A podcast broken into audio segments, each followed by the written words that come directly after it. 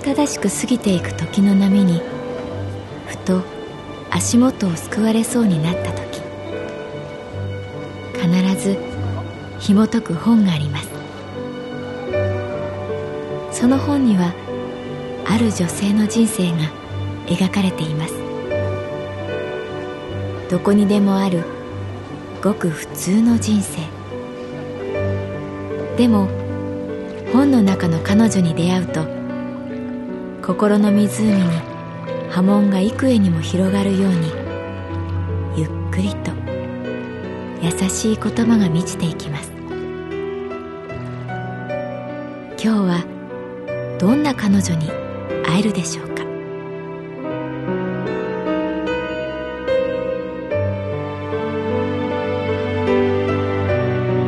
サウンドライブラリー。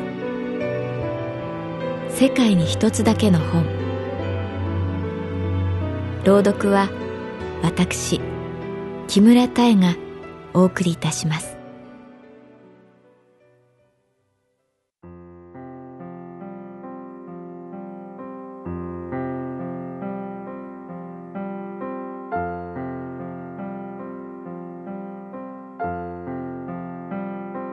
私の名前は月原かな子。38歳。旅行会社に勤めている旅先を案内するときにああこの高台からの眺めは最高ですよと何気なく言うことがある大抵のお客様はそうですかじゃあ登ってみよう。と言ってくれるけれど、中には、僕、高いところ苦手なんで、と、眉間にシワを寄せる人もいる。高所恐怖症。そう。世の中には様々な恐怖症と呼ばれるものがある。尖ったものが怖い先端恐怖症男の人と話せない男性恐怖症私もある時期苦手な場所があった暗くて閉じられたところそれは大学3年の時だった病院に父を見舞った帰り池袋で映画を見ようと思った。嵐が丘。1939年のモノクロ映画。主演、ローレンス・オリビエ。監督、ウィリアム・ワイラー。寝不足だったのだろうか、父のことで参っていたのだろうか。映画が始まってすぐに息がうまくできなくなった。吐けない、吸えない、苦しい。こんな経験は初めてだった。這うようにして表に出る。池袋の路地裏に倒れ込む。ああ、死ぬかもしれない。リアルにそう思った。苦しくて涙が出てくる。誰も私に近寄らない。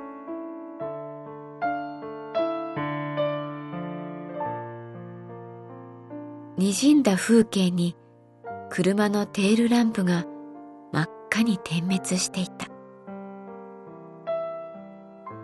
ふっとお風呂の線を抜いた時のように鼻から空気が流れ込んできた。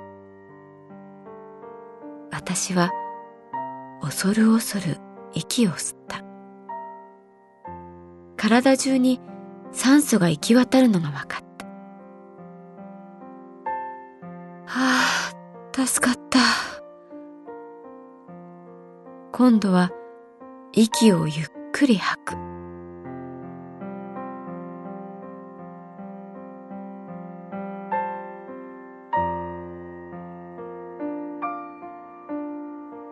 涙は止まらなかった。冬の匂いがした。見上げた映画館が大聖堂のように見えた。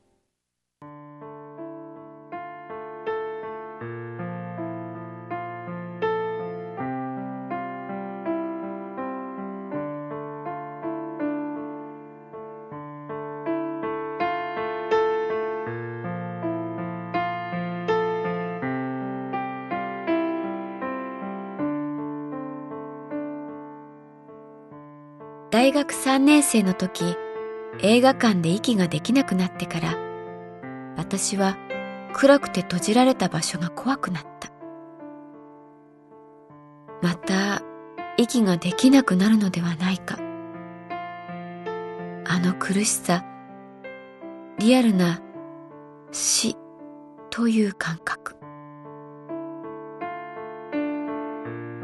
エレベーターではなく階段を使う。地下鉄ではなくバスに乗る。冬が深まるのと比例するように私の恐怖も加速していった。眠る時も真っ暗にはできない。寒くても窓を少しだけ開ける。吸って吐く。日常的に意識せずできていたことができない不安に凌駕される。誰にも相談できなかった。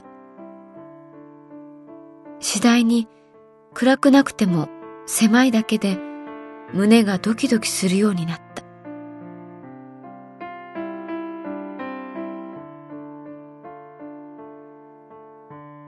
トイレに入るのを我慢する。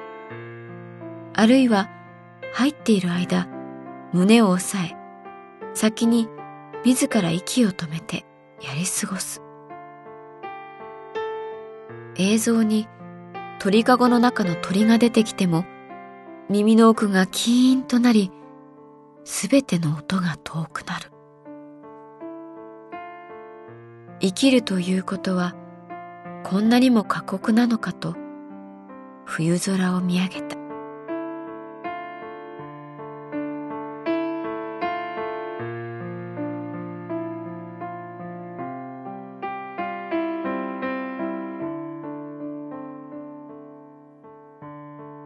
そして最大のピンチが訪れた。大学の授業中、突然電気が消え、教室内が真っ暗になった。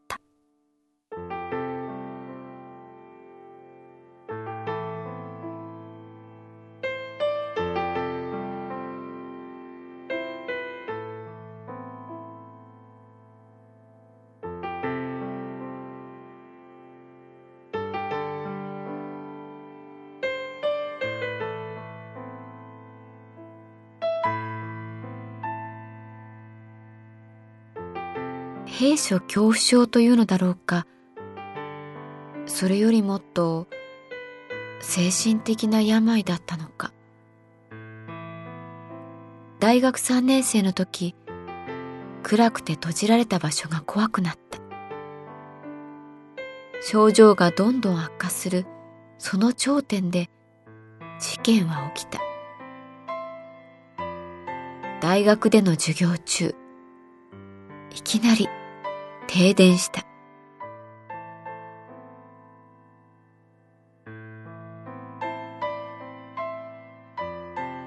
冬の夜は早く来る。外は真っ暗。階段教室の一番後ろの席に座っていた私は、ああ、ついに来た。と思った。いつかきっと試練の時が来る。日々そう感じていたから。私は胸を押さえ、出口に向かおうとした。ふと、隣の人に手を握られた。逃げちゃダメだ。男の人の声。低くもなく高くもない優しい声ごめんなさい、私。と言って手を振りほどこうとしたら、大丈夫。ここにいよう。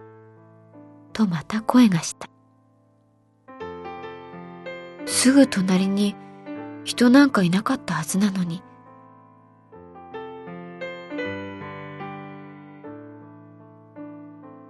みんな落ち着いて、慌てて動かないでください。すぐ電気はつきますから。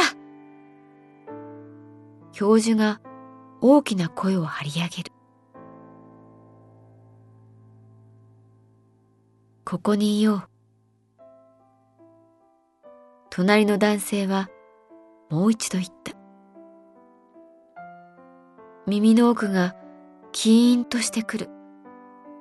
ああ、前兆だ。やっぱり私、席を立とうとすると、大丈夫。すぐに収まるから。また手が握られた。ふわっとした柔らかい大きな手。ダメなんです。暗いとこ、ダメなんです。必死で言うと、咳してみて、と男性が言った。咳？いいから、ゲホゲホって思い切り。ゲホゲホ。苦しさが手前まで来たので、やってみる。もっと。ゲホゲホ。もっと。大きく咳き込んだ後、空気が肺にやってきた。深呼吸して。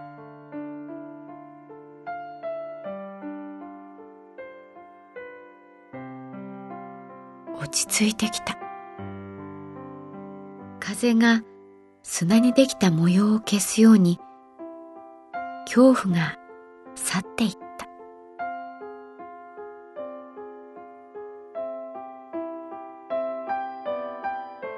電気がついた。教室に拍手が起きる。ありがとう。と言おうと隣を見ると、こには誰もいなかった。右手にあの柔らかな大きな手の感触が残っていた。奇妙なことなのに受け入れてる自分がいた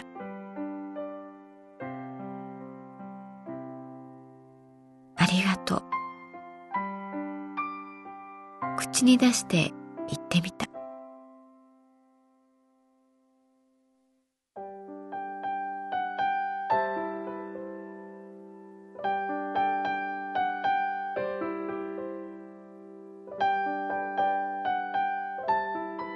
それ以来暗くて閉じられた場所に慣れていった。エレベーターに閉じ込められてもパニックにならないくらいに回復した。ただ、もう一度、あの声を聞いてみたいと思うことがある。大丈夫。ここにいよう。